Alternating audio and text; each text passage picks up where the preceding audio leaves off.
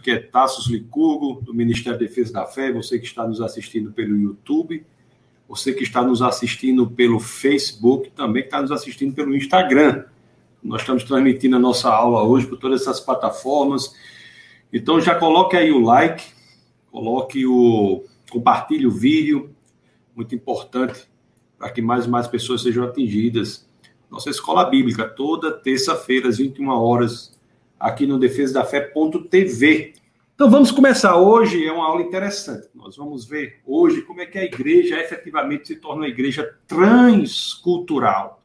Como é que a igreja ela consegue romper as barreiras, os muros e consegue atingir a humanidade.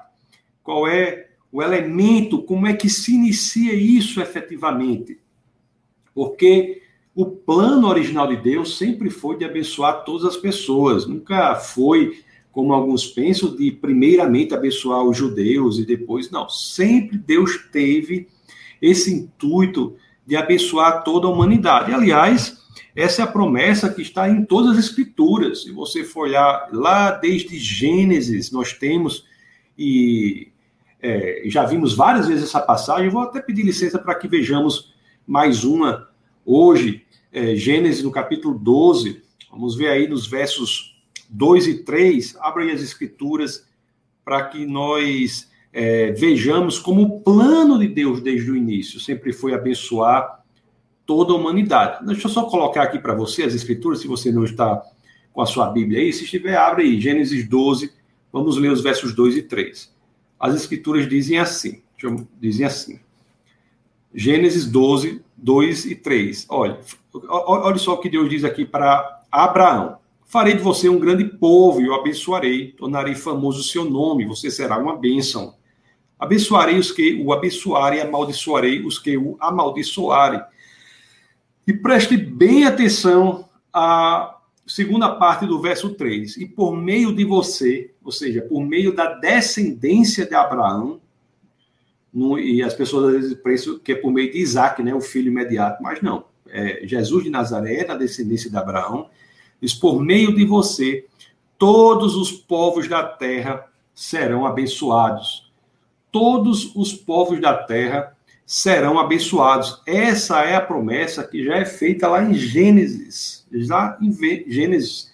E essa promessa continua, né, por meio da descendência de Abraão, todos os povos da terra serão abençoados, de todas as culturas, e, portanto, é muito importante que nós vejamos como é que a igreja traz para si esse elemento da transculturalidade. A igreja se, se forma, se transforma em uma igreja transcultural, uma igreja que atinge o mundo de fora. Isso é um objetivo né, das igrejas genuínas. As igrejas genuínas existem para atingirem, cada uma a sua forma, o mundo lá fora. É por isso que há igrejas que são em elementos exteriores diferentes, mas encontram unidade. Na unidade, elas são cristãs, genuinamente, né? mas há alguns elementos exteriores que são diferentes. A igreja em que os pastores usam ternos, a igreja em que os pastores usam umas camisas diferentes. Eu, por exemplo, olha, olha só essa camisa esculhambada que eu tô aqui. É linda a mensagem, mas não é uma camisa meio assim. Então, é, é, uma, é, um, é um elemento extrínseco, exterior, mas ainda somos a igreja cristã, porque não é isso que caracteriza o cristianismo. A unidade em Cristo não se traduz em uniformidade na expressão. A ortodoxia no conteúdo deve ser expressa, essa ortodoxia por uma heterodoxia no método. Inclusive, é um dos, dos nossos, dos nossos slogans do Defesa da Fé, ortodoxia no conteúdo, heterodoxia no método. Por quê? Porque é pela heterodoxia no método que culturas diferentes podem ser atingidas para a mesma mensagem ortodoxa, que é a mensagem do, da salvação, a mensagem do arrependimento, da cruz, da salvação. Esta mensagem é ortodoxa, mas a forma como ela é exposta, ela vai variar de cultura para cultura, a, transcu... a igreja tem que ser transcultural. E como é que isso tudo nasce? E se você seguir, e aí é uma pergunta importante, que é o seguinte: Porque se você seguir. Deixa eu tomar água aqui. Olha só o negócio que eu estou tomando água. Desculpa aí, viu? Eu, eu, próxima vez eu prometo que eu vou trazer um negócio mais chique. Que a igreja, como é que ela se torna a igreja transcultural? Porque efetivamente, se você for olhar durante o Antigo Testamento, se você for ler o Antigo Testamento, nós temos a impressão, a sensação de que a coisa é muito voltada aos judeus. A história de Abraão, você lê o Antigo Testamento, dá a impressão de que tudo é voltado para os judeus, mas nós já vimos aqui em Gênesis que o intuito original é de abençoar todos os povos da terra. Mas como é que isso efetivamente é, se resolve? Como é que isso efetivamente se resolve? Porque o Antigo Testamento, nós sabemos que é, é, é praticamente é, o, o, elemento central é o povo judeu, né? Aliás, o Antigo Testamento é até o livro sagrado do judeu, já falei várias vezes aqui, os 39 livros do Antigo Testamento, em seu conteúdo, se traduzem, os 39 livros do Antigo Testamento se traduzem nos 24 livros sagrados da Tanar, que é o livro sagrado judaico, que se divide em três partes. A primeira parte é a Torá, a segunda parte o Nevi'im e a terceira parte o Ketuvim. A Tanar é um livro sagrado judaico que é o Antigo Testamento. Então, é um livro eminentemente é, judaico, eminentemente judaico. E o Novo Testamento, quando você, você vê o livro do Antigo Testamento, você vê um livro eminentemente judaico, mas quando você entra no Novo Testamento, você começa a ler o Novo Testamento e diz, mas espera aí, parece que o negócio aqui também é muito muito judaico. Aliás, Jesus Cristo, o Logos, o Deus criador dos céus, céus e da terra, quando ele vem à terra, ele vem como um judeu. Então, você já inicia o Novo Testamento com quatro biografias: Mateus, Marcos, Lucas e João. E nós já vimos nas biografias de Cristo, são quatro biógrafos, Mateus, Marcos, Lucas e João, que, que escrevem biografias de Cristo. E nós já vimos o biografado o elemento central da Bíblia, aquele para quem todo o Antigo Testamento aponta, ele vem como um judeu, ele vem como um judeu. Ele, ele, ele vem como um judeu e vem no ventre de uma judia. Então, quer dizer, o elemento judaico ainda está presente no Novo é, Testamento. O, o Israel é tratada, inclusive, como uma ovelha, né? Ovelha perdida. É uma, uma situação que é impressionante. Jesus inicia o seu ministério onde? Numa sinagoga. Numa sinagoga. E o que é que ele faz na sinagoga? Ele lê o livro sagrado judaico. Então você diz, mas peraí, será que isso é só para o judeu? Como é que esse elemento, mesmo em Jesus, se transforma, amadurece e torne efetivamente, se torne efetivamente um, uma igreja transcultural. Ah, o, o, o, próprio, é, o próprio Jesus de Nazaré passa praticamente né, o seu ministério ali, todo ali. O, e em, com judeus, com judeus, ele praticamente não sai de, de Israel. E quando você vê os discípulos que Jesus escolhe, aqueles discípulos que ele escolhe, o, são todos judeus. Todos os discípulos são judeus. Ele não escolhe para ser discípulo dele um só gentil. Então você tem todos os 39 livros do Antigo Testamento, você chega no Novo Testamento e diz: epa, agora pronto. Agora vai, agora vai ser para todo mundo. Aí você começa com a história de Jesus. Jesus é judeu, nasce como, como judeu, nasce no, no ventre de uma, de uma mulher, de uma moça judaica. Ele, ele começa a pregar na sinagoga, ele prega no livro judaico, ele escolhe seus discípulos, todos judeus. Todos judeus. Aí, a aula passada, nós em Pentecostes. Pentecostes, quando o obstáculo da língua é revertido em Pentecostes. O obstáculo da língua, que é colocado na Torre de Babel, encontra o seu oposto, o seu reverso em Pentecostes. Nós vimos lá, e vimos até Atos 2,5. Vamos, abra aí Atos 2,5, só para nós vermos. No livro de Atos, 2.5. Atos que é um livro importantíssimo, né? um livro com elementos históricos importantíssimos.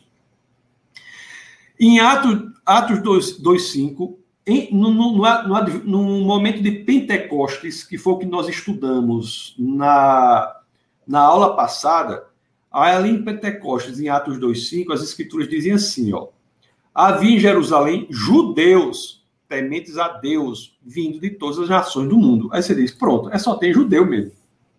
Só tem judeu mesmo. E o Espírito Santo desce ali sobre os judeus. E são os judeus provenientes de todas as partes do mundo.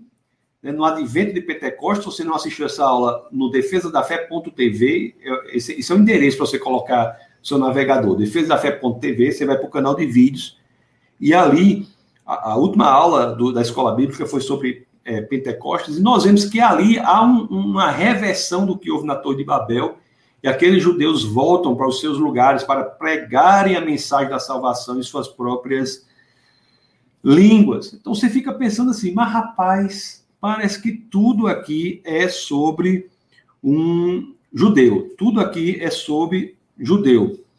Então, será que fora do judaísmo existe alguma coisa para nós?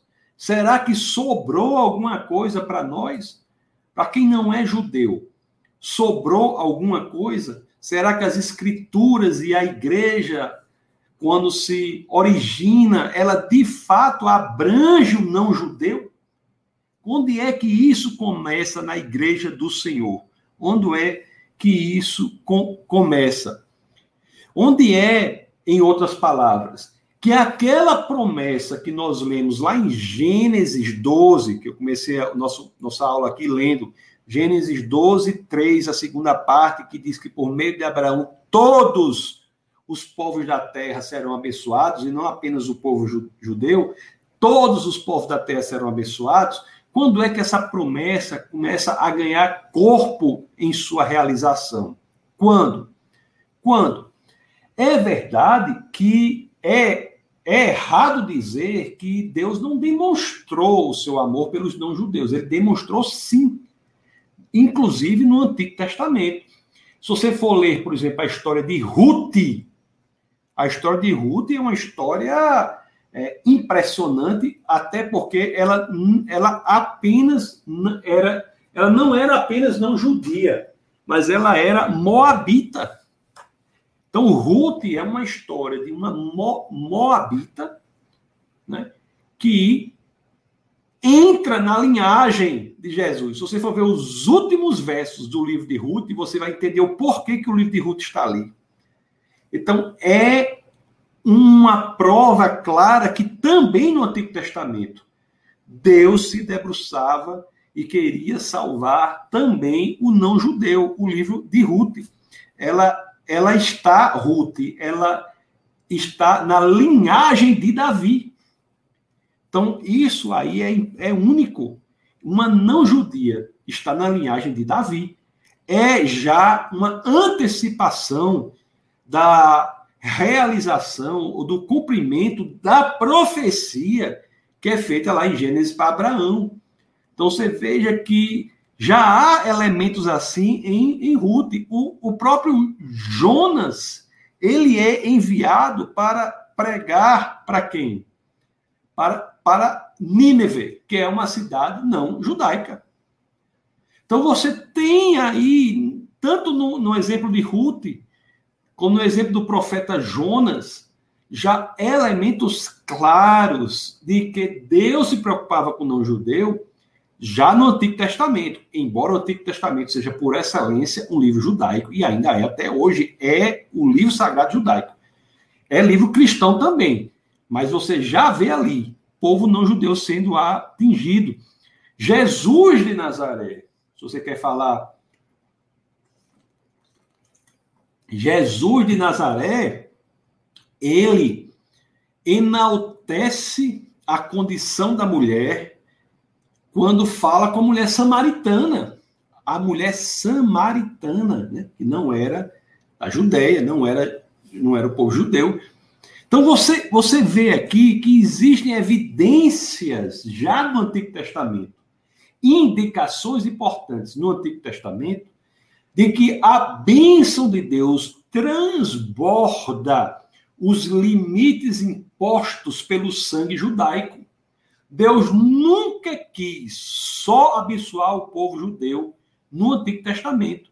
Nós citamos três exemplos aqui, quer dizer, um no Novo Testamento, que é a mulher samaritana, mas claramente em Ruth e na missão de Jonas, na vida de Ruth, na missão de Jonas, nós temos claramente a evidência de que o intuito de Deus também era abençoar o povo fora dos limites circunscritos pela linhagem unicamente judaica.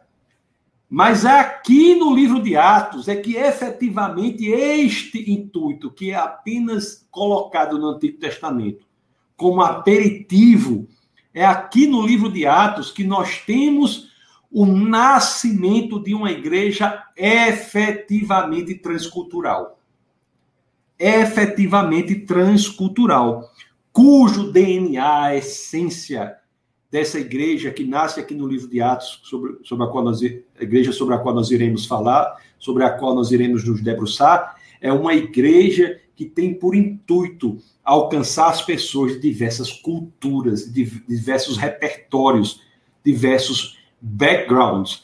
Então, é aqui que isso efetivamente ocorre. E nós vamos ver é, como isso ocorre. Nós vimos que Algumas situações sobre essa possibilidade já começam a ocorrer entre os judeus nos livros de Atos, entre os próprios discípulos judeus no livro de Atos, porque eles começam a entender que o intuito de Deus é, de fato, realizar a promessa feita lá em Abraão, que é atingir todos os povos da terra, não apenas o povo judeu. Então, os discípulos já começam a entender isso, e inclusive alguns conflitos doutrinários começam a aparecer na igreja primitiva que vão, na solução dos conflitos, acomodar este entendimento claro e que Deus tem por intuito atingir todos os povos do mundo. E, e, e, isso ocorre, o elemento que isso ocorre, tem uma pessoa muito importante que faz com que essa igreja cultural exista. É interessante que o, a perseguição alinhados, como vocês sabem, está muito grande, cresce com, contra os discípulos, né? E até que existe o apedrejamento de alguém chamado Estevão. O apedrejamento de Estevão é uma das passagens é, bonitas das Escrituras, né? Que eu até imagino que todas as pessoas que são assassinadas, mortas, por não negarem a Cristo, têm esse tipo de morte. Elas, quando ela, quando Estevão morre, ele, ele olha né, para o céu e antecipa o paraíso naquele momento em que normalmente seria um momento de grande, de grande dor e grande, e grande sofrimento. Mas ali tem uma grande violência contra Estevão quando Estevão é assassinado. Mas não como protagonista daquela cena do assassinato de Estevão, mas como alguém que está fora da cena, em um lugar na, como posso dizer, como um, um figurante quase naquela cena de Estevão. Nós temos um, um, um figurante, um personagem ali, quase um figurante, possivelmente sisudo, olhando aquilo, né? segurando algumas pedras, talvez, estava, estava analisando e presenciando aquele momento terrível. Esse personagem se chama Saulo.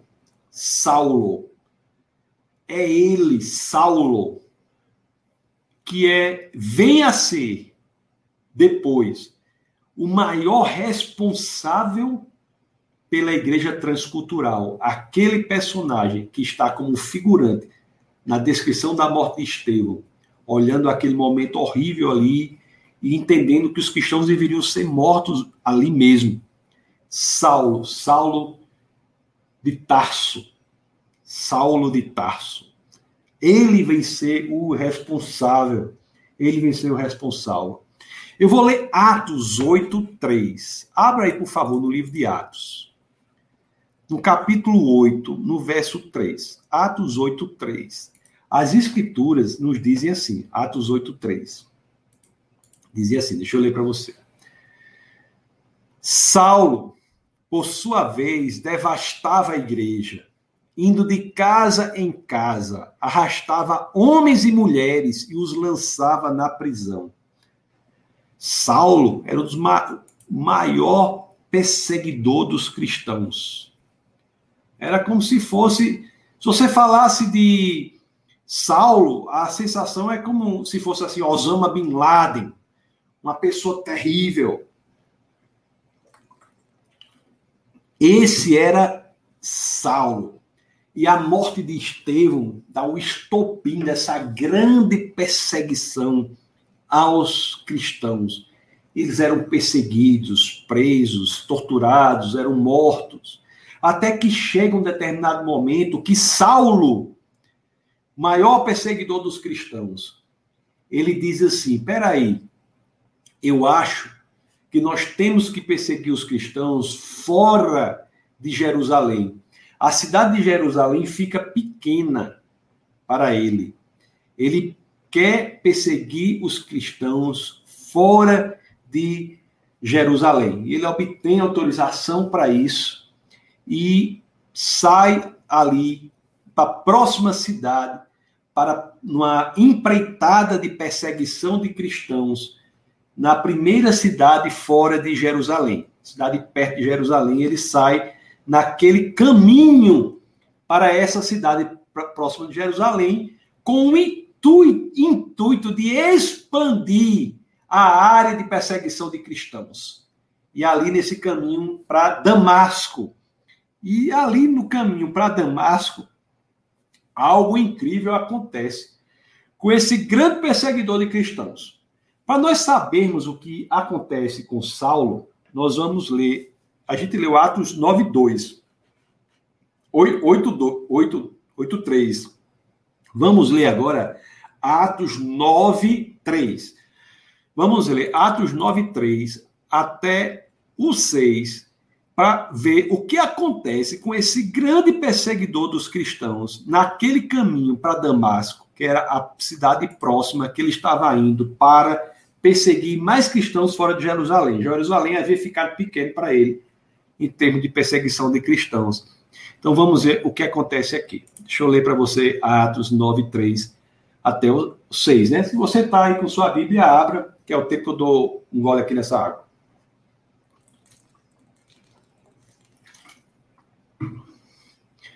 Vamos lá, vamos ler Atos 9, de 3 até 6. A escritura diz assim: em sua viagem, a viagem, a viagem de Saulo, pessoal, deixa eu, eu só dizer uma coisa para vocês aqui antes de começar a ler. Muita gente acha, muito cristão acha, que o nome era, o nome dele era Saulo e depois se transformou em Paulo. Saulo nunca mudou de nome para Paulo. Ele sempre teve os dois nomes, Saulo e Paulo, porque ele tinha cidadania romana e tinha o um nome romano, Paulo, e tinha o um nome Saulo, que era o nome hebraico dele. Então ele, ele tinha os dois nomes, tá certo? Então vamos ver. Tem, tem, gente que pensa que ele mudou de nome. Ele nunca mudou de nome. Você não vai ver na Bíblia, em lugar nenhum, dizendo que ele mudou de nome. Tá certo? Vamos ver como é que ele, esse perseguidor de cristãos, o que ocorre com ele nesse caminho para a próxima cidade depois de Jerusalém, que é Damasco. Voltando à leitura. Em sua viagem, quando se aproximava de Damasco, de repente brilhou ao seu redor uma luz vinda do céu. Ele caiu por terra e ouviu uma voz que lhe dizia: Saulo, Saulo, por que você me persegue? Saulo perguntou: Quem és tu, Senhor? Ele respondeu: Eu sou Jesus a quem você persegue. E o, o 6 diz assim: Levante-se, entre na cidade, alguém lhe dirá o que você deve fazer. Saulo era um intelectual da mais ampla estirpe, da mais ampla envergadura. Saulo foi treinado por Gamaliel, e Gamaliel era neto do fundador da maior escola judaica de todos os tempos. Saulo era uma pessoa capaz de exercer qualquer função. no Império Romano. Ele era capacitado para tal, era um filósofo treinado, ele era um intelectual treinado. E aqui, a função que ele exercia de perseguição dos cristãos era uma função muito importante para Roma.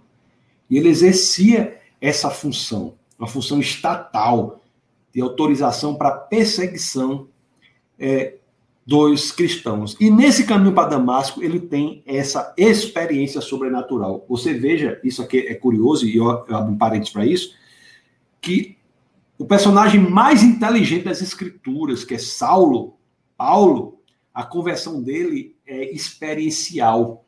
É muito curioso isso. E outra coisa também muito importante é a seguinte: Saulo nunca perseguiu a pessoa de Jesus. Jesus já havia falecido aqui. Ele nunca perseguiu a pessoa de Jesus. Se ele esteve no mesmo lugar em que Jesus esteve, as escrituras não relatam isso. Ele nunca perseguiu Jesus. Nunca perseguiu Jesus. E na experiência de como ele perseguiu a, os discípulos, os discípulos de Jesus. Então, uma coisa que muito interessante, né, que eu estou abrindo parênteses para deixar claro nessa, que às vezes a gente lê isso e passa desapercebido, quando nós lemos aqui, ó, no livro de Atos, no capítulo 9, no verso 4, nas escrituras dizem, é, ele caiu por terra e ouviu uma voz que lhe dizia, Cristo falou com ele, já Cristo já já morto, né? Já ressuscitado. Falou com ele: Saulo, Saulo, por que você me persegue? E lá no 5 ele diz assim também, ó: Eu sou Jesus a quem você persegue. Na lógica de Deus, perseguir o discípulo de Cristo é perseguir o próprio Cristo, o próprio Deus. Perseguir o cristão é perseguir o próprio Deus encarnado. E é por isso que Jesus se refere a Paulo ou a Saulo dessa forma. Porque você me persegue. Essa experiência de Paulo, meus, meus amados irmãos, muda radicalmente a vida dele. Transforma radicalmente a vida dele. Ele que é o maior perseguidor dos cristãos tem nessa experiência sua vida radicalmente transformada a direção da sua vida é absolutamente transformada. Em resumo, o maior perseguidor dos cristãos, graças a essa experiência, se torna o maior evangelista. Quem é Paulo? Quem foi Paulo? Ele foi de um espectro a outro, de um extremo a outro. Ele foi de maior perseguidor a maior evangelista. Que coisa impressionante. Que coisa impressionante. Vemos aqui Atos 9. Olhe, olhe aqui. Nós vimos lá no Atos é, 9, 6. Deixa eu, deixa eu mostrar aqui para vocês. Nós vimos lá em Atos 9, 6, né? Nós já vimos, eu só reler vocês aqui. Levanta-se é, entra na cidade, alguém lhe dirá o que você deve fazer. Se nós somos, aí nós vamos, depois você lê tudinho, mas vamos passar aqui para Atos 15, ao que diz aqui, ó. Mas o Senhor disse a Ananias: Vá, este homem é meu instrumento escolhido para levar o meu nome perante os gentios e seus reis, e perante o povo de Israel. Aqui está a chave de que o maior perseguidor dos cristãos se torna o maior evangelista, e não só isso. Aquele por meio de quem a igreja se torna, por excelência, uma igreja transcultural. Porque Deus diz, repito, vá, este homem é meu instrumento escolhido para levar o meu nome perante os gentios e seus reis e perante o povo de Israel não apenas perante o povo de Israel, mas também perante os gentios e seus reis. Ele, por excelência, se torna o instrumento de Deus para a constituição da igreja, por excelência transcultural. A igreja transcultural. Está aqui. Essa era a comissão de Paulo. A missão de Paulo era o chamado de Paulo.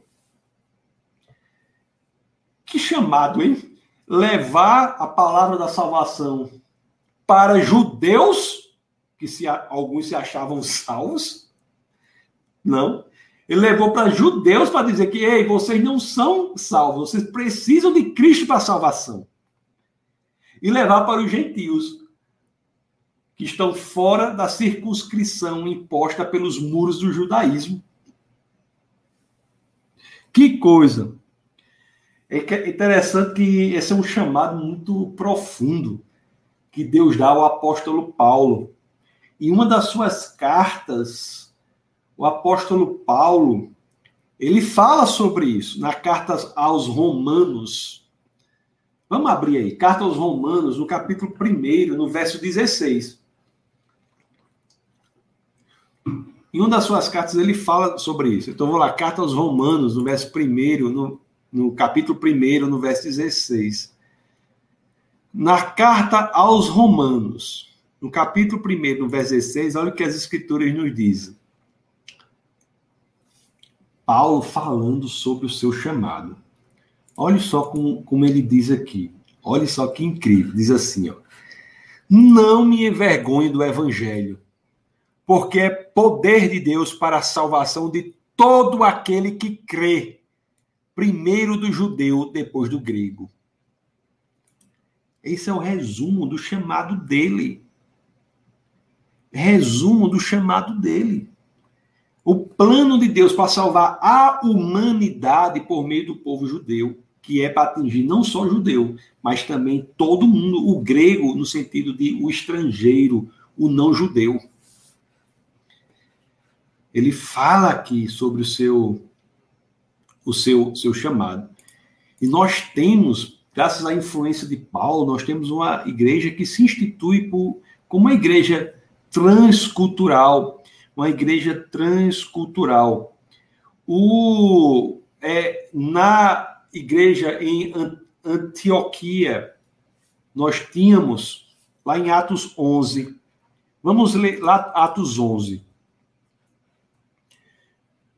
no verso 19, Atos 11, 11, 19. Abra aí, por favor, as escrituras. Vamos ler o 19 e o 20, para você ver como a igreja já, sob a influência de Paulo, já começa a se instituir como igreja transcultural. Então, Atos 11, vamos ler o 19 e o 20, tá bom? Deixa eu colocar aqui para vocês. Olha o que diz as escrituras. Os que tinham sido dispersos por causa da perseguição desencadeada com a morte de Estevão chegaram até a Fenícia Chipre e Antioquia, anunciando a mensagem apenas aos judeus. Vamos ler o 20. Olha o que o 20 diz. Alguns deles, todavia, cipriotas e sireneus, foram a Antioquia e começaram a falar também aos gregos, contando-lhe as boas novas a respeito do nosso Senhor Jesus. Aqui está o fruto já da missão dada a Paulo para instituição, enaltecimento de uma igreja transcultural. Você veja que a mensagem aqui, já em Antioquia, na igreja em Antioquia, passa a ser uma mensagem que não fica circunscrita mais aos limites impostos pela, pelo judaísmo. Ela ultrapassa, esse rio transborda as margens do judaísmo para atingir a humanidade. E aqui Antioquia, graças à influência e à diligência com que Paulo leva à frente o seu chamado, nós já temos uma igreja que passa a pregar a palavra da salvação para os gentios, para os gregos. Alguns deles, todavia, vou ler de novo, vou ler de novo, eu vou comer uma água para ler esse negócio de uma forma especial. Depois você coloca no comentário o que vocês acham dessa garrafa aqui que eu, que eu achei aqui. Eu achei essa garrafa aqui sim na minha mesa, eu estou usando. Olha o que é que diz aqui, Atos 11, 20. Alguns deles, todavia, isso é muito bonito, viu? Isso aqui é muito bonito. Porque nós temos aqui, alguns deles, todavia, cipriotas e sirineus, foram a Antioquia e começaram a falar também aos gregos. Também aos gregos. Isso é muito forte, meu amigo. Mas não existia isso antes, não. De forma institucionalizada, como uma igreja. Não existia isso antes, não. É aqui. Às vezes a gente fala assim, acha que a igreja transcultural é algo normal. Não. É uma conquista, graças à diligência do apóstolo Paulo, para o chamado específico que teve. Não é de uma hora para outra, não. A igreja em Antioquia foi a igreja corajosa, que recebeu o ensinamento de Paulo, que quebrou os limites da barreira cultural. Ah, ou até hoje em dia tem igreja que tem, não consegue quebrar limite de barreira cultural, a pessoa tem que ser exatamente daquele jeito. Se não tiver, se fizer isso, não presta, se o que, se usar, se o pintar o cabelo do lado não presta, do, do outro lado não presta, se não sei o que, se, se usar uma roupa. Essa minha roupa, tem roupa mais feia do que essa minha? Só mesmo a de João Batista, que era feita de pelo de camelo. Não é pele de camelo, não. A sua Bíblia tem pelo de camelo. É mais esquisita ainda. Essa roupa, essa minha roupa feia, do jeito que ó, é, é, é aquele negócio de marca-texto. Acho que é feito, acho que o, o artista fez com marca-texto. A mensagem é bonita, mas a forma dela, marca-texto. Então, o que nós estamos vendo aqui é algo impressionante. Até hoje, as igrejas têm dificuldade de, de transpor a barreira cultural. Até hoje. Você tem gente que entra na igreja e tem que se moldar aquela forma como as pessoas são. Estou falando de questão moral, estou questão, questão exterior. E aqui a igreja, naquele momento, no nascimento, já se torna, já se prepara, já se molda, graças ao empenho e diligência do apóstolo Paulo, como a igreja por excelência transcultural, que ultrapassa as barreiras culturais, a circunscrição cultural que é imposta pelo judaísmo. Aqui em Antioquia, no livro de Atos, nós temos isso. É claro que isso impressionou os líderes. Impressionou os líderes. Foi por isso que Barnabás, como é em português? Barnabé? Barnabás? Barrabás foi enviado. Barnabé. Barnabé. Em inglês é Barnabas. É por isso que. Como é em português? Barnabé. É por isso que Barnabé foi enviado para checar o que estava ocorrendo. Barnabé foi enviado para checar o que estava ocorrendo. Que, como é que pode? Como é que pode nós termos uma igreja que está pregando para fora dos limites impostos pelo judaísmo? Barnabé foi enviado para lá. Atos 11, vamos ler isso aí. Está em Atos 11. Vamos ler o 22. A gente leu até. O, vamos ler os 22. Isso chegou a Jerusalém. Meu amigo, lá em Antioquia, a coisa tá é incrível. Aí vamos ver, vamos ver como chegou lá no quartel-general, em Jerusalém. Vamos ler Atos 11, 22. Mas depois ainda não. Tem gente ainda que diz que a Bíblia não é emocionante. Olha o que diz aqui em Atos 11, 22. Diz assim: ó, Notícias desse fato, que fato? que a palavra estava sendo pregada, inclusive, para os gregos em Antioquia. Que a igreja havia quebrado as barreiras culturais. Notícia desses fatos chegaram aos ouvidos da igreja em Jerusalém. Chegou a notícia lá. Chegou a notícia lá. Aí vamos ver o que, o que, aí diz assim, ó, em Jerusalém. E eles enviaram Barnabé a Antioquia. Chegou a notícia lá. Ei, rapaz, você sabe o que está ocorrendo lá em Antioquia? Manda alguém lá. Foi enviado Barnabé a Antioquia. Este, ali chegando e vendo a graça de Deus, ficou alegre e os animou a permanecerem fiéis no Senhor, ao Senhor de todo o coração. Barnabé chegou lá e disse: É isso, é a igreja, é a promessa feita a Abraão em Gênesis 12, em Bereshit 12, está se cumprindo. É isso. Aí o 24 diz: ele era um homem bom, cheio do Espírito Santo e de fé, e muitas pessoas foram acrescentadas ao Senhor. Então Barnabé foi a Tarso procurar Saulo. E o 26. E quando o encontrou, levou-o para Antioquia. Assim, durante um ano inteiro, Barnabé e Saulo se reuniram com a igreja e ensinaram a muitos. Em Antioquia, os discípulos foram pela primeira vez chamados cristãos. Quando é que o nome cristão aparece? Na igreja de Antioquia. Na igreja transcultural. Cristãos. E que quer dizer o que é cristão? Discípulo de Cristo. Independente do seu background, do seu repertório, do seu passado, da sua origem, do país que você nasceu, da cultura em que você foi criado, se você é discípulo de Cristo verdadeiramente, você é como eram aqueles gregos na igreja de Antioquia, podiam ser chamados de cristãos. Discípulos de Cristo. Meus queridos, esse, esse momento é belíssimo. É aqui, repito, na construção da igreja do Senhor, da igreja de Deus, que nasce em Atos nasce em Pentecostes, quando a igreja nasce. É aqui em Paulo que nós temos o evangelho quebrando as barreiras culturais. Quebrando as barreiras culturais. É aqui que de fato é como Paulo diz lá em Romanos, né? Aí, primeiro para os judeus, agora para os gentios a promessa feita a Abraão se cumpria. A promessa feita a Abraão se cumpria.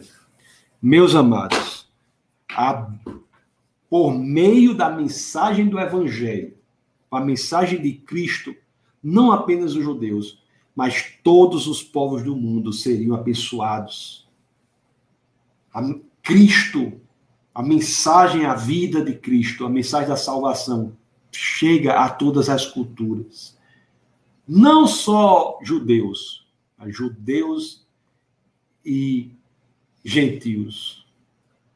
Judeus e não judeus. A minha cultura e qualquer outra cultura se torna candidata a ser discípulo de Cristo. Não é um elemento cultural que faz o discipulado como vemos nas escrituras. Não é a cultura. Cristianismo não é cultura. Cristianismo cria uma cultura, mas ele não tem como pré-requisito uma cultura. Cristianismo não tem como pré-requisito uma cultura. Cristianismo tem como pré-requisito a verdade que é transcultural. A mensagem, ela não se circunscreve a, ao elemento cultural. Ela trespassa a cultura e permanece em todas elas por ser a expressão da verdade. Pois é, meus queridos. E é aqui, e outra coisa que eu vou lhe dizer, preste bem atenção.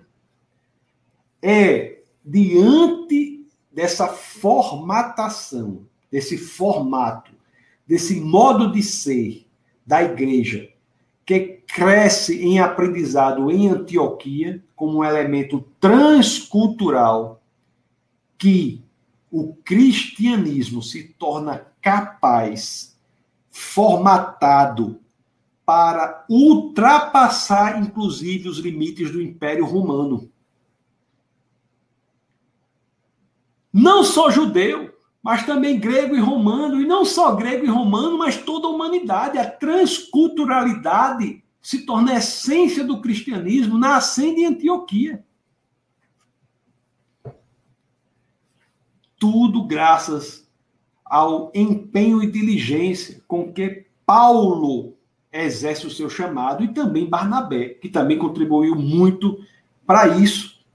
E eles viajaram muito, as jornadas deles foram intensas e impressionantes para tornar cada vez mais essa mensagem transcultural. Não de, dependendo de qual cultura que você seja, a mensagem era: você pode professar a fé em Jesus Cristo. Não sei que você consegue ver a profundidade disso como o, o, a semente da possibilidade que temos de pregar para o mundo. Coloque aí nos comentários do YouTube. Você consegue ver isso. O quão incrível isso é.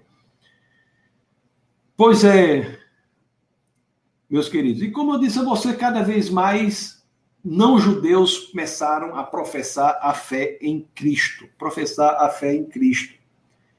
E, e, e, era, e, e o critério era professar a fé em Cristo. Você professa a fé em Cristo, você é batizado. E aí alguns problemas aconteceram na igreja em Jerusalém que começaram a lidar com isso, com, as, com a realidade prática da efetivação da promessa feita a Abraão lá em Gênesis 12. Os problemas ocorreram, não é? O, como, como seria? O, será que o gentil poderia ser discípulo de Cristo sem abraçar o judaísmo? Tem igreja que acha que você só pode ser discípulo de Cristo se você for da igreja dele? Você imagina um judeu convertido, se não achava isso. Até hoje tem igreja que acha isso. Você só vai a Cristo se você abraça, se você for da igreja da pessoa. Olha só que doido isso. Você, isso, um povo, isso igreja sem nenhuma tradição, sem nada. Você imagina o judaísmo, que o Antigo Testamento é todo escrito para eles. É lógico que essas questões apareceram. Será que o gentil, para ser discípulo de Cristo, ele tem que primeiro ser judeu? abraçar o judaísmo? Sim ou não? E aí aconteceram né, algumas questões em Atos mesmo. Atos 15, deixa eu mostrar uma questão para você aqui, em Atos 15, no verso 1, nós temos uma dessas discussões teológicas importantes dessa questão. A igreja passa a ser transcultural, as pessoas passam a, serem, a ser discípulos de Cristo e os judeus que criam em Cristo, que eram discípulos de Cristo, dizem, peraí, mas não é assim. Primeiro você tem que ser judeu e depois ser cristão. Aí, em Atos 15, deixa eu ver se é 15 1 mesmo.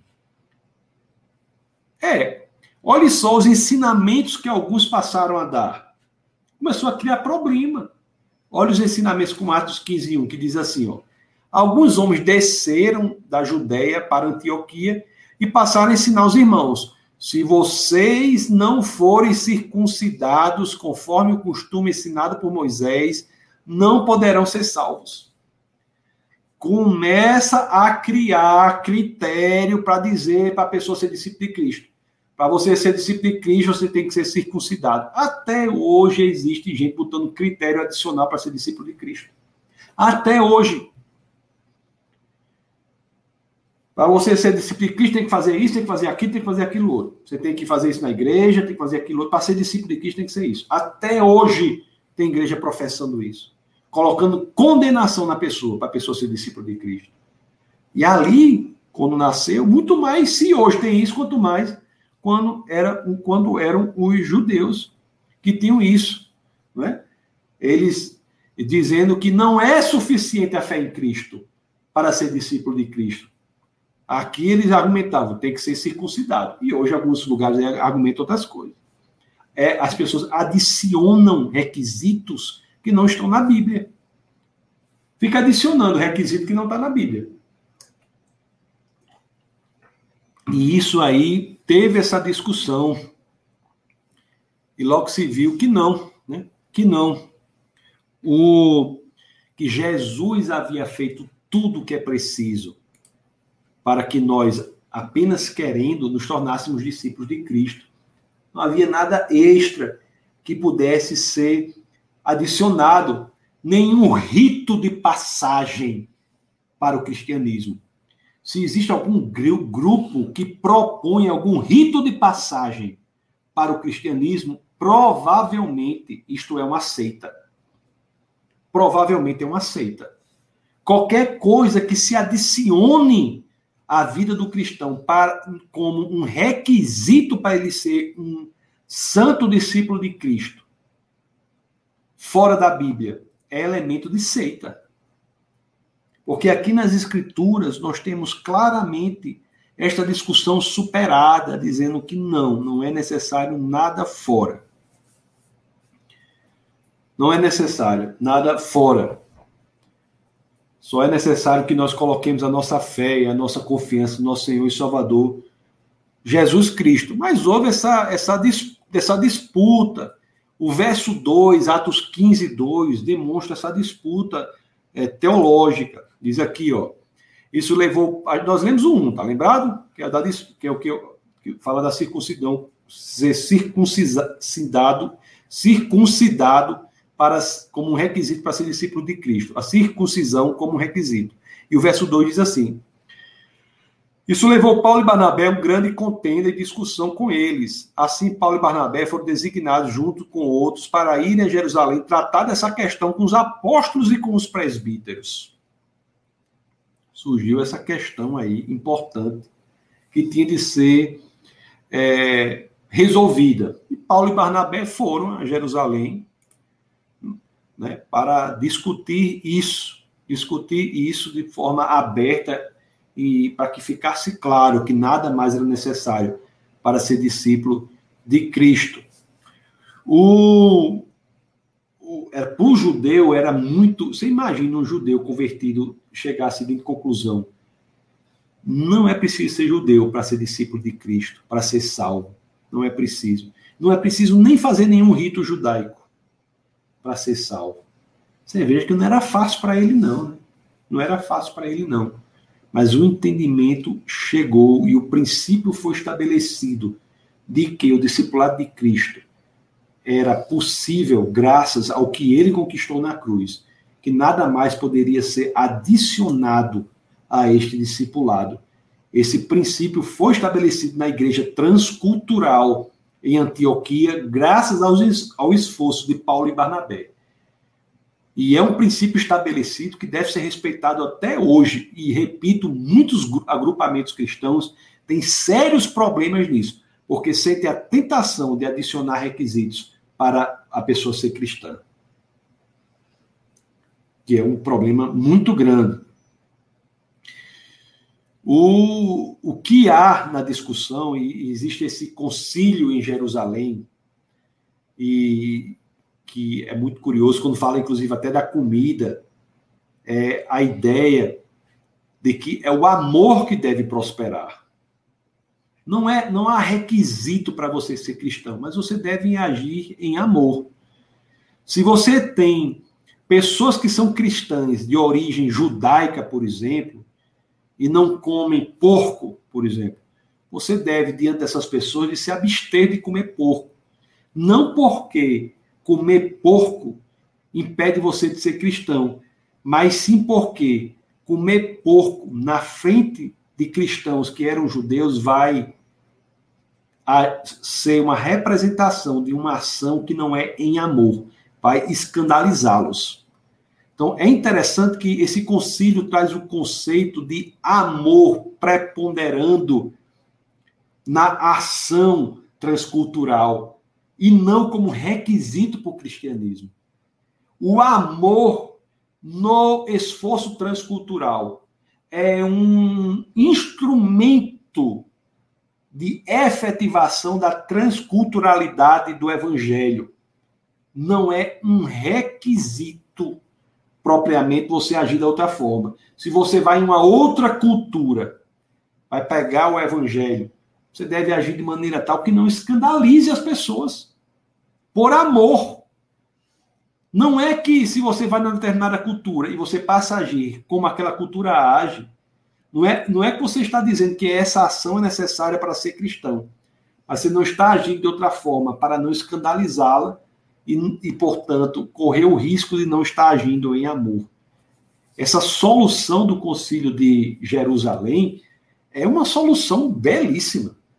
É uma solução belíssima, uma solução inteligentíssima. Uma solução que só podia ser inspirada por Deus mesmo. Não é? Como se tornar transcultural?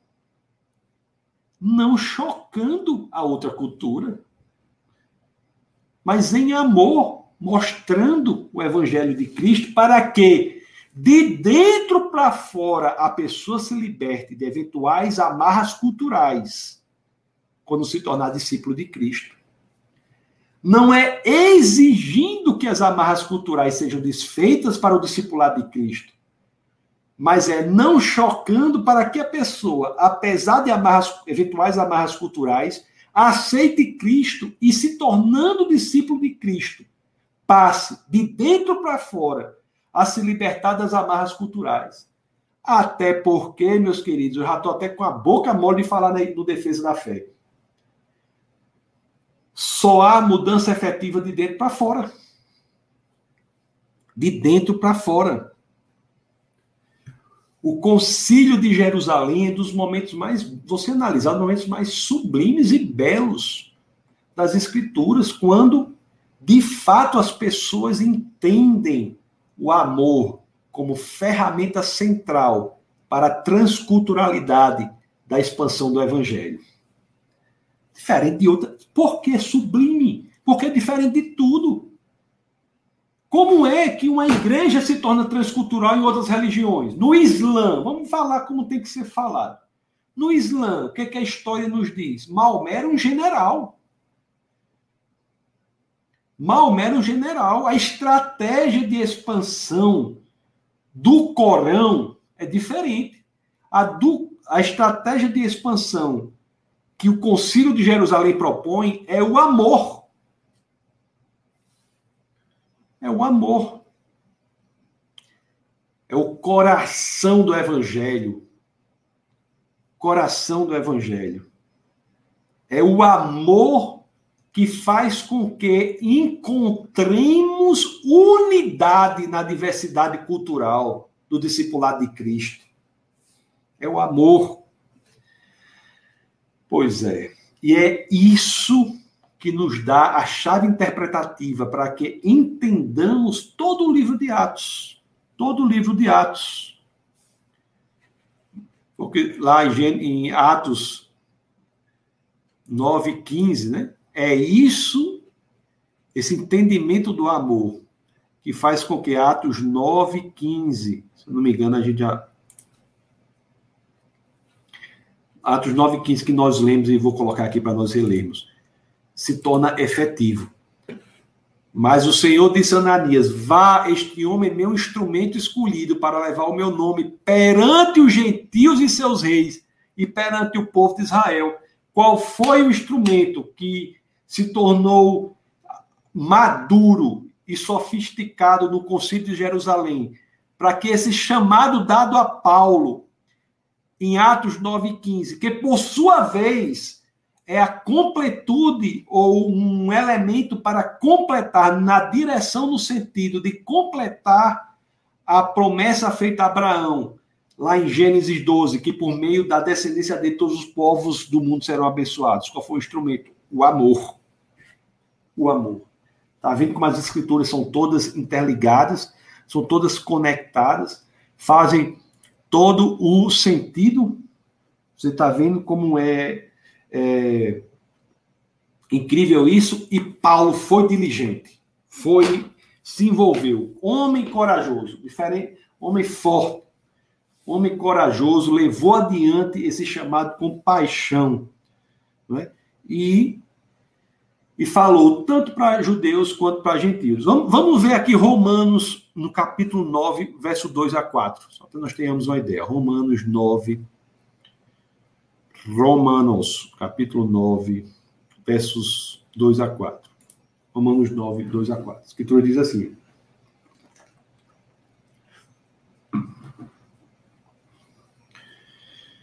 Ele, Romanos 9, 2 a 4, ele vai falar aqui, né, que o povo judeu, povo cheio de privilégios, porque foi o povo que Deus escolheu para, por meio dele, se revelar ao mundo, mas é um povo que, apesar desses privilégios, Paulo sente tristeza pelo que está ocorrendo. Então vamos ler Romanos 9, 2 a 4. As escrituras dizem assim: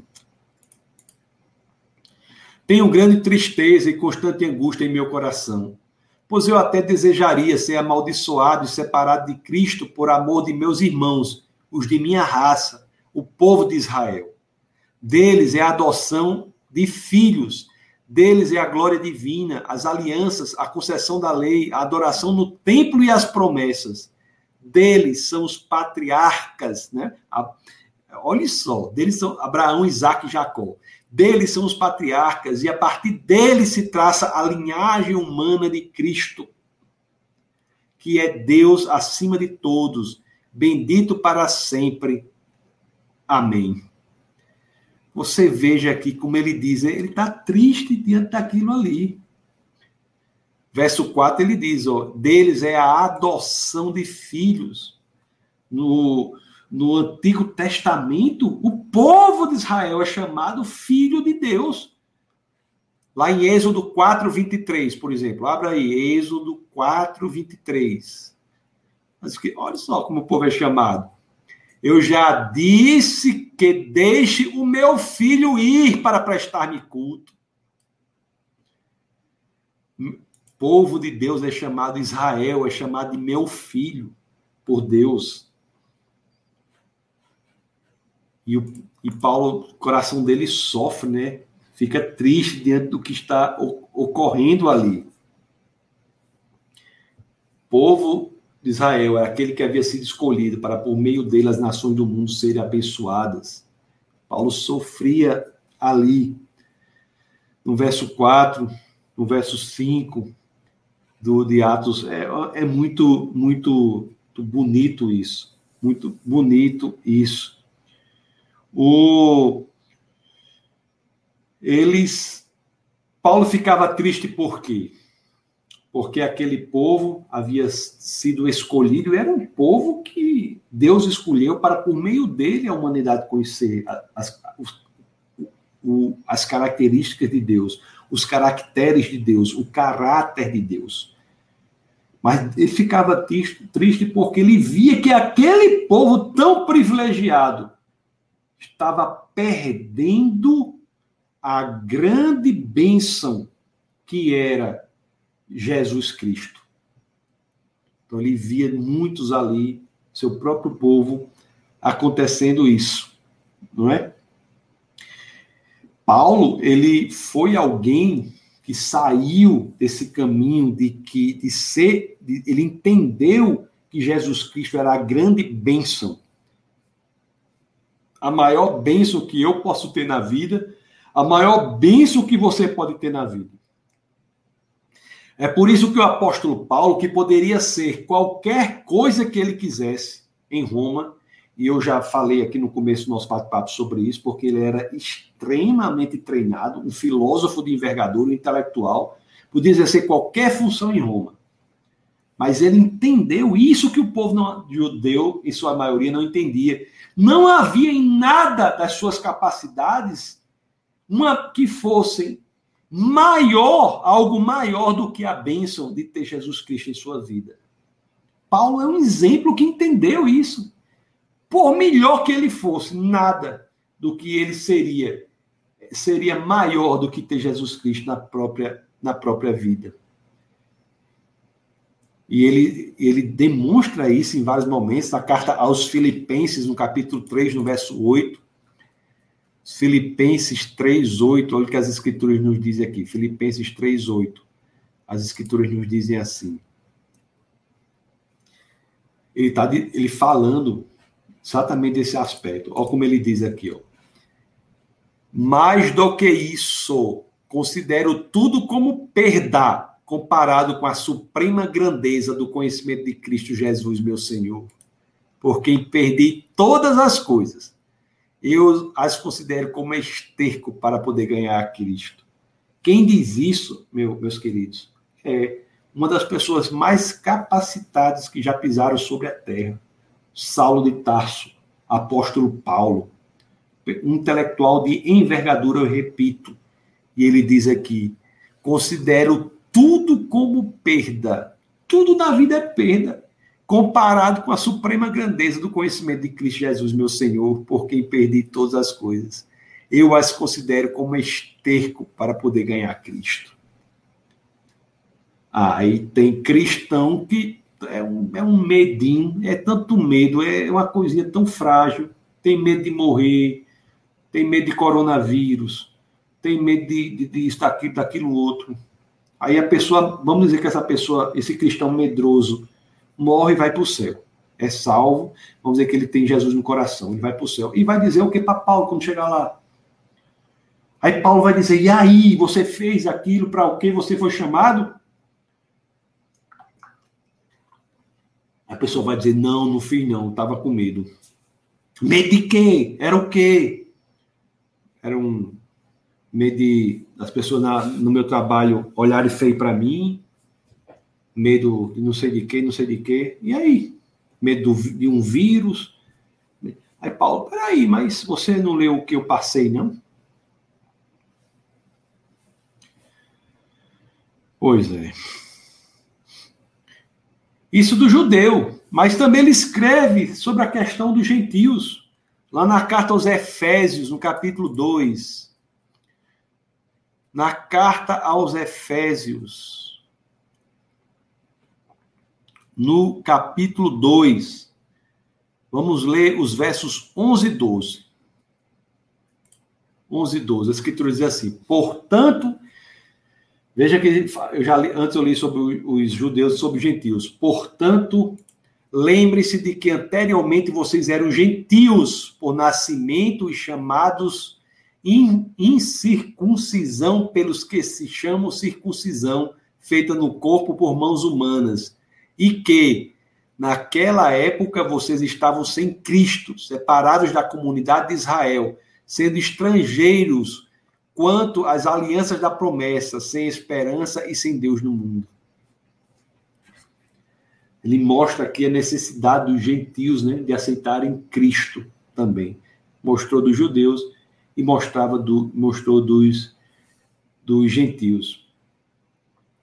É interessante, pessoal, uma coisa que eu digo para você, que alguns não conhecem, é na, no templo lá dos judeus, o templo de Salomão, havia, havia lugares que eram destinados a algumas pessoas. As pessoas tinham níveis de acesso ao templo. Engraçado que o próprio Herodes, que reconstruiu lá o templo, ele mesmo respeitou esses níveis de acesso. Então havia vários níveis de acesso. E os gentios eram um nível mais distante de acesso ao templo. Eles não entravam na parte do, importante do templo. Aí, Paulo, aqui em Efésios, ele se refere a isso, dizendo, se referindo, a, fazendo referência a, esse, a esse, essa situação e falando assim: olha que, que, que belo nós temos aqui em Efésios 2,13. Olha o que ele diz aqui, ó. Que esses gentios que não tinham acesso ao templo.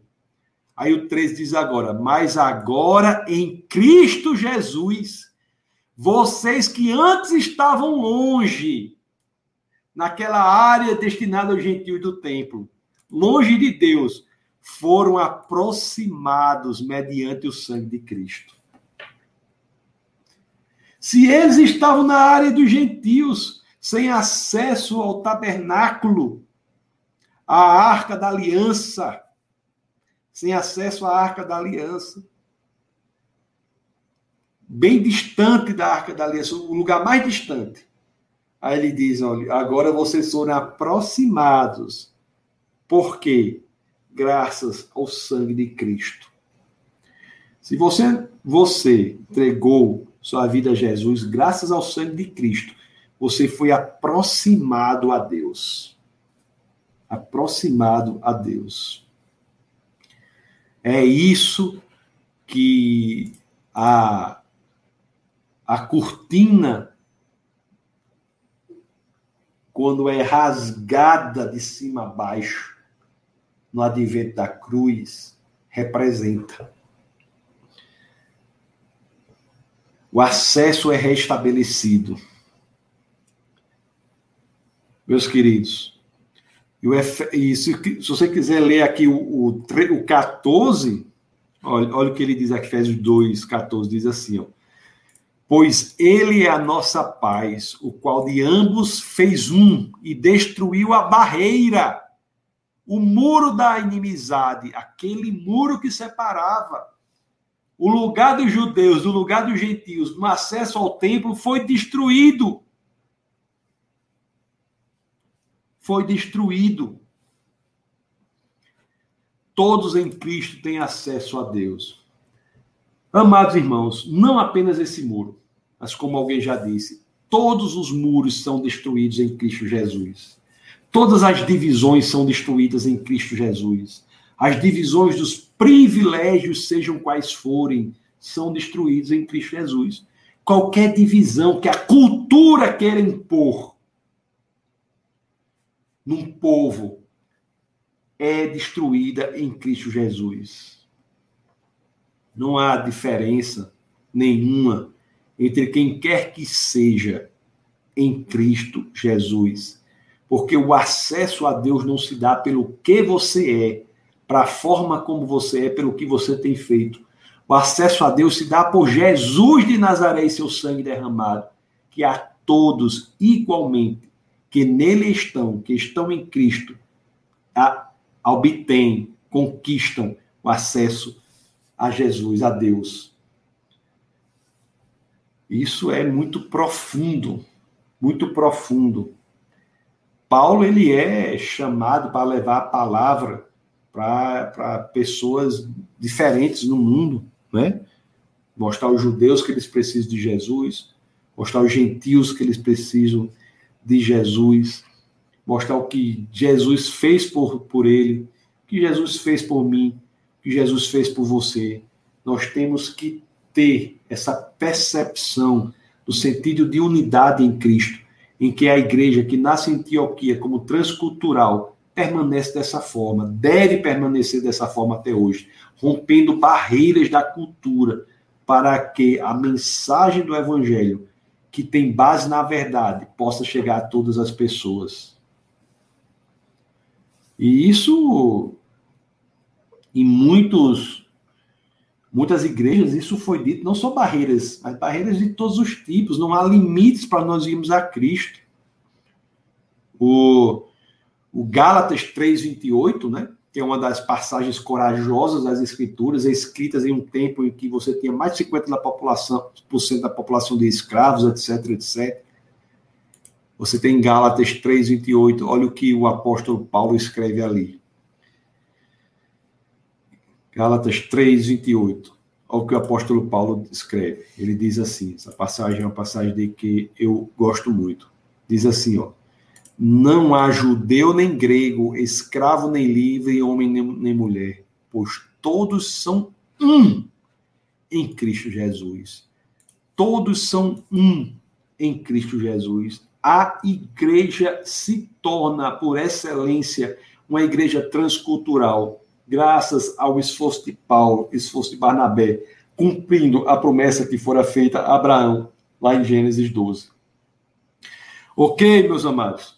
Então são, 9, são 10 e 19, 10 e 20, nós vamos encerrar nossa aula, para vou ver algumas perguntas e alguns comentários, mas o que eu quero dizer é que a nossa missão, assim como a de Paulo, é levar a mensagem da salvação a todas as pessoas, independente da sua cultura, da sua forma de ser focando no coração. O amor é um instrumento para que essa mensagem rompa as barreiras culturais. Ok? Maravilha! 10 e 20, terminamos a nossa aula expositiva. Vamos agora ver os comentários, não sem antes eu tomar água dessa, dessa garrafa aqui invocada.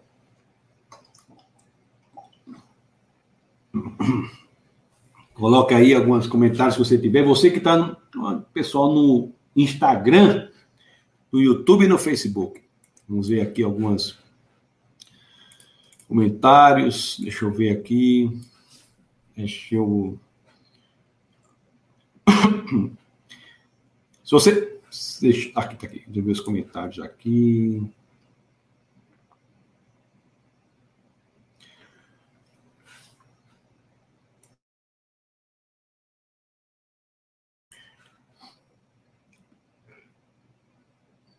Olha o que, as, o, que as pessoas estão aqui no, no, YouTube, muita gente comentando, não é?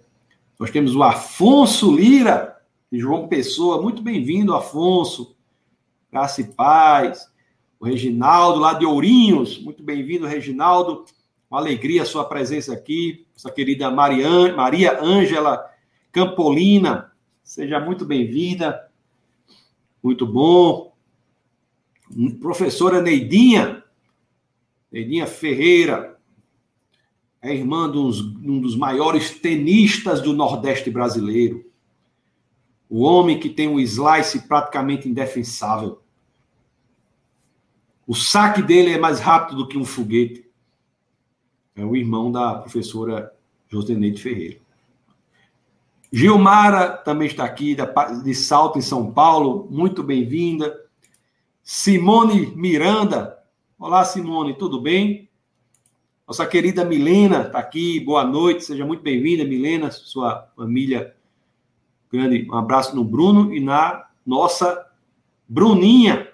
Bruninha, pensa a menina inteligente é a Bruninha, viu? Gilberto diz amém. Pastora Camila tá dando uma risada aqui. KKKKK, sei não. Acho que deve ter sido quando eu falei dessa água, bem capaz, ou dessa garrafa. É quando terminar a live, eu desligo ela vai dizer, mais um, você falou aquilo. Vai ficar brigando comigo, mas você disse aquilo. Você tem que trazer. Ela vai, próxima, você vai ver, próxima live você pode vir, vai ter um copo bem chique aqui no lugar dessa garrafa. Maria Ângela diz: Acho que a xícara transparente de alça com café é muito mais elegante. É mesmo, professora Maria você tem razão. Só que eu estou aqui em Brasília no momento. Brasília. E a minha xícara eu esqueci em outro estado. Mas eu vou, esqueci, deve estar lá, está em Natal. Mas eu vou arranjar uma xícara daquela para aquela. Ela se lembrou da xícara. A pastora Camila concordou. Eu vou, eu vou arranjar essa xícara para cá também. É mais elegante mesmo. E essa garrafa, ó, nem tampa tem, ó. Tá vendo que a tampa tá quebrada? É um negócio culhambado. Eu acho que. Eu, eu, eu, não sei se é verdade, mas eu vi o cachorro comendo assim. Acho que foi o cachorro que comeu. Judson, ótima noite, pastor Judson, do Defesa da Fé. Ótima noite a todos. Grande pastor Judson. Norma diz, muito boa explicação, primeira vez ouvindo. Seja muito bem-vinda, Norma. Toda terça-feira, aqui às 21 horas, Defesa da Fé, nós temos esse nosso encontro aqui. Toda terça-feira, às 21 horas. Às, a, a quinta-feira, às 21 horas, é o nosso webcast. É proibido não pensar. Vou continuar lendo aqui, eu vou colocar só o negócio do Pix, que para quem quiser fazer contribuição, né? Defesa da Fé ele vive de do, é, dízimos, ofertas e contribuições, você fique bem à vontade. Vou continuar lendo aqui os comentários. O Pedro, ele faz uma pergunta, diz assim, pastor, é possível um índio ser cristão e manter a sua identidade e cultura indígena, ou tem certas culturas que são opostas aos princípios e valores do evangelho e não tem como conciliar? É possível sim, Agora, o elemento cultural que for contrário ao evangelho, quando ele entregar a vida dele a Jesus, de dentro para fora será automaticamente transformado. Não é possível, não é eficaz, viável uma transformação genuína de fora para dentro. Você prega o evangelho para a pessoa na cultura em que ela está e a transformação é de dentro para fora. As pessoas não são proibidas de mudarem, se entenderem que é melhor. O Estado não é tutor do modo de ser das pessoas, nem ninguém vai dizer para o outro que você não pode mandar o outro fazer uma coisa ou outra. Você prega o evangelho da salvação. E a mudança se dá de dentro para fora. A mudança gradativa e verdadeira, às vezes lenta, porém poderosa. C.S. Lewis tem um, um, uma coisa que é incrível, que ela diz assim, C.S. Lewis diz assim, não é interessante como, Dia após dia, parece que nada muda, mas quando olhamos para trás, tudo está diferente. Muitas vezes a mudança é assim. Às vezes uma mulher grávida, ela não vê de um dia para o outro a mudança. Mas se ela for olhar uma ou duas semanas para trás, ela vai ver. Dia após dia, parece que nada muda. Mas quando olha para trás, tudo está diferente. O Instagram, estou vendo aqui, quem está aqui é a Clívia Larissa, pastor, professor, doutor. Ela botou, foi, foi, foi título aqui. Olha, pastor, professor, doutor, examinador da minha pesquisa doutoral. Abraço. Abraço, Clívia. Seja muito bem-vinda. O Instagram eu, é meio difícil ler as, as respostas porque as letras são pequenininhas. Mas bota no YouTube. O Pedro diz assim: Como o senhor entende 1 Coríntios 9, fiz-me como judeu para ganhar os judeus, fiz-me como fraco para os fracos. Heterodoxia no método, ortodoxia no conteúdo. Você não vai, você não vai, por exemplo, vou dar um exemplo. Você não vai falar do evangelho para um muçulmano pegar sua Bíblia e jogar a Bíblia no chão. Se você é cristão, você pode jogar a sua Bíblia no chão, né? Você vai, vai deitar lá no Nordeste, você se deita na rede, pega um pote rapadura, bota de um lado, uma garrafa de Coca-Cola vazia, cheia de água, bota do outro, bate um prego na parede, amarra um cordão no, na, no prego da parede, pega a sua Bíblia, se deita na rede e fica com o cordão só se balançando e lendo a Bíblia. Aí quando você está cansado para dormir, você pega a Bíblia, bota assim no chão e vai dormir. Você não tem problema botar a Bíblia no chão. Mas em outras religiões, o Islã, por exemplo, se você fizer isso com o seu próprio livro sagrado, você fecha a possibilidade de comunicação com a pessoa. Você não vai, você não vai agir dessa forma com ele. Você não vai chocar aquele com quem você está conversando, porque em vez de construir pontes, você destrói pontes. Você não vai chocar a pessoa. Então é por isso que, o, que o, na primeira epístola aos Coríntios, o apóstolo Paulo diz isso. Você não vai, você não vai chegar para uma pessoa simples e estar tá lá falando como se fosse um falar em latim e não sei o quê, feito um doido. Né? É porque não adianta. Teve uma vez um cara que chegou para o pescador e disse assim: Você sabe, pescador, de onde é que vem os ventos? Aí o cara disse: O, o pescador disse: Sei não, doutor. Você, você sabe de onde é que a origem das correntezas marítimas? E o pescador: Sei não, doutor. Aí fez umas três ou quatro perguntas dessas, o pescador não sabia nenhuma. Aí quando terminou, o pescador olhou para o doutor e disse: Doutor, o senhor sabe que peixe é esse? Aí o doutor fez: Eita, sei não. Doutor, você sabe qual é a melhor hora para eu pescar aqui nessa praia? Eita, sei não. Aí o, o, o pescador olhou para o doutor e disse assim: tá vendo, doutor? Cada um com suas ignorância. Pronto, cada um com suas ignorância. Então, você não vai criar bloqueio de comunicação. Você vai pregar o evangelho da salvação na linguagem que a pessoa entende. E a mudança verdadeira é de dentro para fora. O, o Pedro, o Pedro pergunta aqui. O senhor acha que a discussão sem fim entre calvinistas e arminianos sobre predestinação livre-arbítrio prejudica a unidade do corpo de Cristo e dá mau exemplo ao mundo? Sim, eu acho. Agora, nós do Defesa da Fé, nós temos uma posição. Nós somos arminianos molinistas. Nós acreditamos no livre-arbítrio como condição necessária à expressão genuína do amor. Nós não ficamos em cima do muro, não. Agora você não vai ver nenhum webcast meu aqui, nenhuma discussão minha batendo papo com cristão, ser calvinista. Até porque uma vez um calvinista quis, quis dizer assim, pastor, eu quero lhe convidar para uma live para a gente discutir questão de arminianismo, calvinismo, se há predestinação ou se não há. Eu disse, meu querido, do meu ponto de vista, eu posso até fazer um debate, mas do seu, para quê? Se o calvinista quer discutir isso, para quê? Se Deus já predestinou quem, quem é salvo, quem não é, para que ficar discutindo? Pior é do ponto de vista do calvinista. Então, nós somos contra fogo cruzado, fogo amigo. Fogo amigo. Nós não discutimos essas coisas. Então, se você é calvinista, sei o que, fica à vontade. Agora, nós do Defesa da Fé somos pentecostais, arminianos, molinistas. Nós cremos na que Deus ele sabe o futuro mas a ciência de Deus do futuro não implica a necessidade de determinação do presente. Por quê? Porque Deus mora fora do tempo.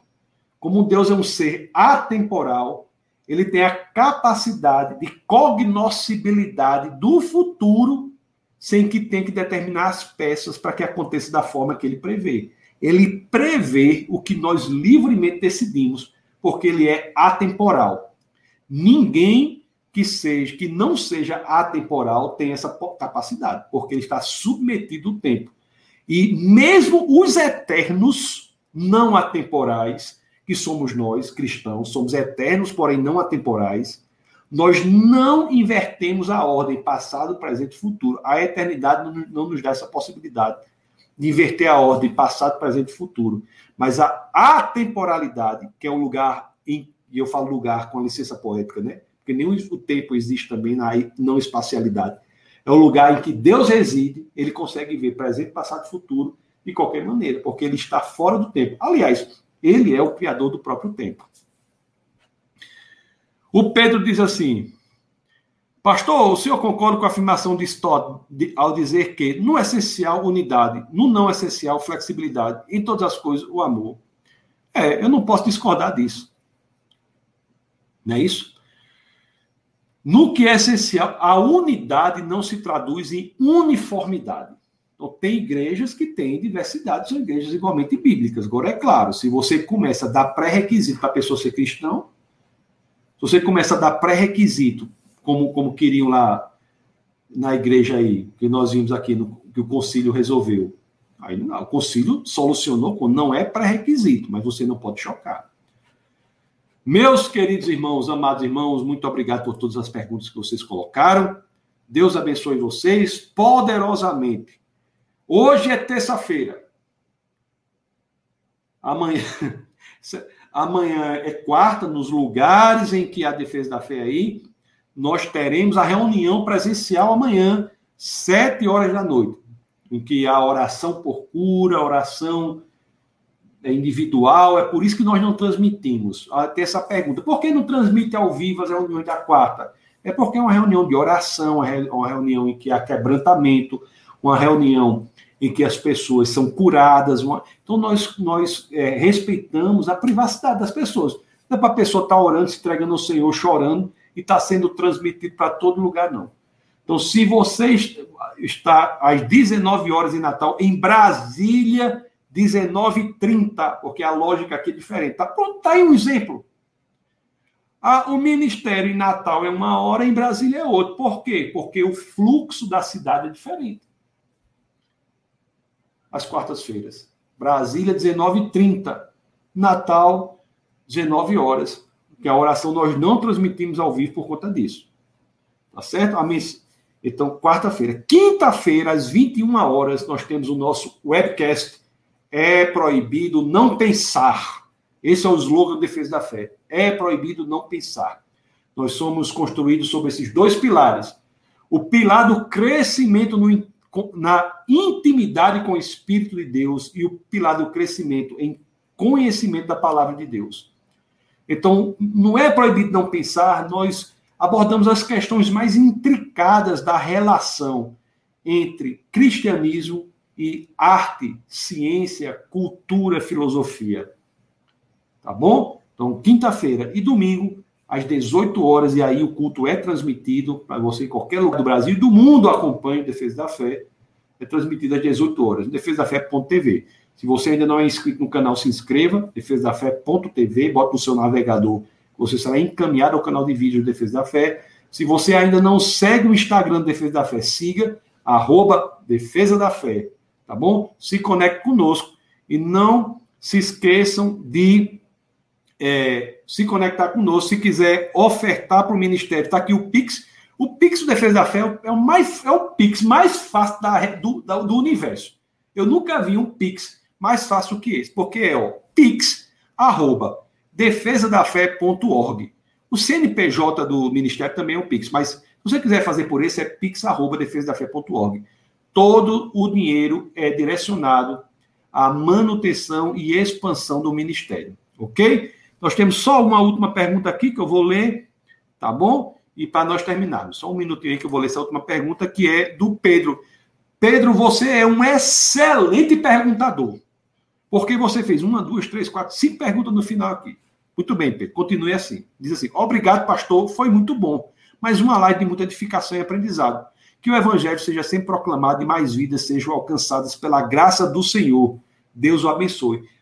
Isso, Pedro, isso aí que você colocou aí na tela é uma oração de encerramento da nossa live de hoje. Né? Olha só que, que oração linda é essa, ó, que se coloca. Ó, que o evangelho seja sempre proclamado e mais vidas sejam alcançadas pela graça do Senhor. Isso aí é forma belíssima, com as palavras do nosso querido Pedro Giovanni Puti Benevides, nós encerramos nosso bate-papo de hoje. Deus os abençoe poderosamente. E nunca se esqueçam, viu, pessoal? Aqui, no Defesa da Fé, é proibido não pensar. Deus abençoe vocês. Essa foi uma produção do Ministério Internacional Defesa da Fé, um ministério comprometido em amar as pessoas, abraçar a verdade e glorificar a Deus. Para saber mais sobre o que fazemos, acesse defesadafé.org.